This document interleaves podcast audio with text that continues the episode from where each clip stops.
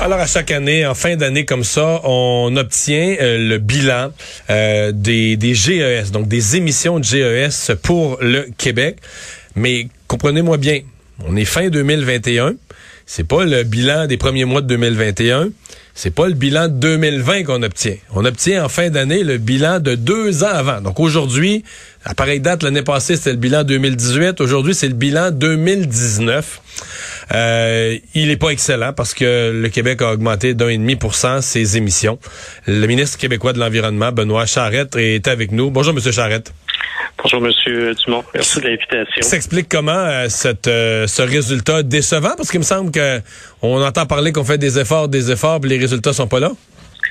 C'est certainement décevant, mais j'ai voulu procéder différemment euh, cette année. Généralement, c'est le genre d'infos qu'on publie par un simple communiqué de presse en fin d'année là, j'ai voulu y aller en toute, toute transparence en rencontrant les, journalistes pour expliquer un petit peu le contexte, expliquer à quel point euh, la marche, elle est euh, ardue pour atteindre nos euh, objectifs d'ici 2030, objectifs que l'on maintient, ceci dit, mais oui, la marche est très, très haute. Donc, on est à 2,7% de réduction euh, par rapport à 1990, ouais, c'est ça. année de référence. Donc, euh, et si on considère qu'on doit être à 37,5% d'ici 2030, on comprend qu'il y a des efforts majeurs qui devront être faits au cours des prochaines années. C'est le cas. Et à travers, à travers les explications que je donnais, j'ai aussi voulu euh, être assurant. Il y a une série de mesures là, qui ont été annoncées ces derniers mois qui vont entrer graduellement en force au cours des prochaines années, qui vont nous permettre de faire des, hmm des avancées significatives euh, au niveau de nos émissions de gaz à effet de serre. L'année 2019, là, vous êtes arrivé au pouvoir là, en octobre 2000, 2018, euh, donc juste avant.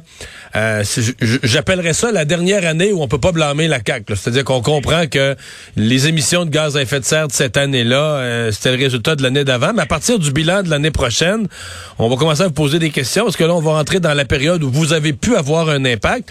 Donc, mettons que c'est le dernier portrait des gouvernements qui ont été avant vous. Euh, ça, comment dire, ça, corrobore un peu l'idée que qu'il se faisait rien, qu'on en parlait, qu'on en parlait, on allait dans les conférences internationales, on se gargarisait de bons de bons vœux, mais qu'il n'y ait pas d'action qui, qui changeait l'ordre des choses tant que ça. Effectivement. Et euh, sans être pessimiste, ce n'est pas tout à fait la dernière année du bilan libéral, en ce sens que leur plan d'action euh, prenait fin en 2020. Et en disant ça, je ne veux pas me défiler. Euh, nous, on a laissé courir leur plan d'action pour en préparer un qui se veut beaucoup plus costaud. Donc, le nôtre débutait au 1er avril dernier avec des moyens financiers qui sont substantiels en termes d'argent. C'est deux fois plus ce que les gouvernements précédents mettait, on a actuellement là, en disponibilité financière 6,7 milliards, mais surtout une façon de faire qui est complètement, complètement différente. Les gouvernements précédents avaient de beaux discours, oui, mais n'avaient aucun suivi réellement sur les mesures qu'ils mettaient en place et plusieurs de ces mesures-là n'ont engendré aucune réduction de, gaz à effet de serre et souvent finançaient autre chose euh, que la lutte au changement climatique. Or, nous, on a d'ailleurs changé la loi à ce sujet-là l'année dernière on a changé tout le principe de la, gouvernance. Donc, tous les sous qui sont investis euh, dans notre plan pour une économie verte doivent générer soit des réductions de gaz à effet de serre ou doivent contribuer, contribuer pardon, à l'adaptation au changement euh, climatique et surtout un plan qui sera révisé année après année. Si, par exemple, on, on anticipait qu'une mesure en particulier devait donner euh, tel résultat, on n'attendra pas cinq ans pour la changer si après une année, on se rend compte qu'elle ne produit pas les résultats escomptés. Donc, c'est un plan là, qui est évolutif, qui année après année sera bonifié pour nous assurer qu'on met l'argent au bon endroit pour euh, produire euh, le, le, hmm. maximum nos émissions de gaz à effet de serre. Moi, je pense pour le gars qui s'occupe pas assez de ça, les changements climatiques, mais le rapport là depuis les, dernières années, chiffre par chiffre, je le connais comme pas ben ben de monde dans les médias. Je regarde les chiffres un à un. Euh, il y a quand même des surprises là-dedans parce que souvent quand par exemple quand des journalistes partent sur la rue aller questionner le public là sur oui les gens disent oui oui oui l'environnement et le changement climatique on leur demande qui devrait faire quelque chose puis les gens vont dire ben pas nous autres les les petits citoyens les petits consommateurs ordinaires c'est les grosses industries or quand on regarde votre rapport depuis 1990 là la baisse c'est grâce aux industries, les seuls champions de l'environnement, si vous passez l'expression, peut-être parce qu'ils étaient des gros pollueurs avant, mais ils ont diminué, mais ceux qui ont diminué leurs émissions, ce sont les industries, et ceux qui les ont augmentées, ce sont ben, les citoyens, le transport, les automobiles. C'est triste, mais c'est ça, là.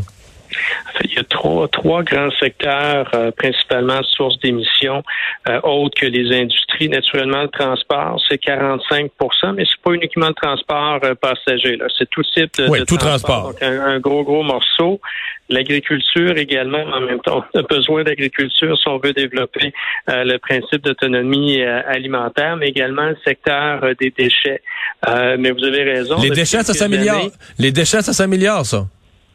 Ça, ça, dépend pour euh, pour quelle oh, année. Mais sur, euh, sur la durée, effectivement, euh, et surtout avec les mesures qu'on est en train de, de mettre en place, là, clairement, c'est un secteur là, qui sera appelé à diminuer encore davantage au cours des prochaines années. Mais vous avez tout à fait raison, les industries ont contribué malgré une hausse significative. Parce que c'est ce que le gouvernement du Québec souhaite. on veut que le PIB continue à, à, croître. Donc, depuis 1990, le PIB a passablement augmenté, notamment grâce aux efforts des, des industries. Et malgré ça, leurs émissions ont diminué. Donc, pour nous, c'est des, partenaires de premier plan et c'est la raison pour laquelle, dans le PEV, le plan pour une économie verte, on a aussi des sommes colossales qui sont leur, qui leur sont dédiées pour les aider à changer euh, les procédés industriels qu'elles peuvent toujours euh, modifier. Mais de façon générale, la grande industrie nous a aidés et il y a de très beaux potentiels à venir. On, parle de plus en plus là, du côté des alumineries, qui demeurent une source importante malgré tout d'émissions du projet Élysée. Mais ils ont, des gros, des gros plans de transformation de leur production, eux, hein? Effectivement. On les appuie, on les appuie à, coût de, de, plusieurs millions de dollars, mais eux aussi, elles aussi, ces entreprises-là, investissent euh, massivement dans la, la réforme de leurs procédés industriels je vous parle des alumineries, je pourrais vous parler d'ArcelorMittal qui est en train de revoir aussi certains de procédés industriels qui, dès les prochaines années, là, devraient euh, générer des baisses significatives au niveau de nos émissions. Donc, l'important à travers notre plan, c'est de cibler les bonnes mesures pour avoir des résultats concrets. Et tout à l'heure, je n'ai pas pu m'empêcher de, dire ceci. Donc, on est à 2,7 de réduction on doit être à 37,5 d'ici 1900, d'ici 2030. Je comprends que c'est très, très théorique, mais quand j'entends les oppositions euh, dire non, non, 37,5, ça manque d'ambition, faut être à 55, faut être à 65% en huit ans, c'est tout simplement impossible.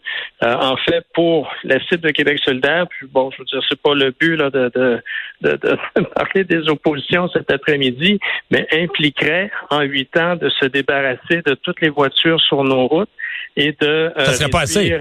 ça serait pas assez. Non, ça serait pas assez. Il faudrait aussi, en quelque sorte, fermer les deux tiers des industries euh, québécoises. Donc, je veux bien euh, qu'on dise qu'il nous faut plus d'ambition, mais en même temps, il faut être réaliste. Il faut démontrer comment on va atteindre les cibles que l'on se donne. Peu importe le niveau d'ambition, il faut être capable parce que le Québec, comme à peu près tous les États dans le monde, malheureusement, n'a jamais respecté la cible qui s'était euh, donnée. Et un autre petit exemple, en 2020, si les gouvernements précédents avaient rempli leurs engagements, on serait à moins 20% aujourd'hui. Puis encore une fois, je vous le répète, on est à moins 2,7. Donc, je comprends, c'est très, très théorique dans l'esprit des gens, mais c'est dire là que euh, des combats euh, de chiffres qui a la plus haute cible, ça ne veut strictement rien dire si on n'a pas un plan crédible pour euh, les accompagner. Et actuellement, euh, c'est seul le gouvernement, donc c'est seul la coalition Avenir Québec qui a un plan de match très, très réaliste, très pragmatique, mais qui va nous donner des chances de succès, euh, contrairement aux, euh, aux, ambitions des oppositions qui ne sont que, que des discours. Benoît Charette, merci d'avoir été là. Un plaisir, Au revoir, le ministre québécois de l'Environnement.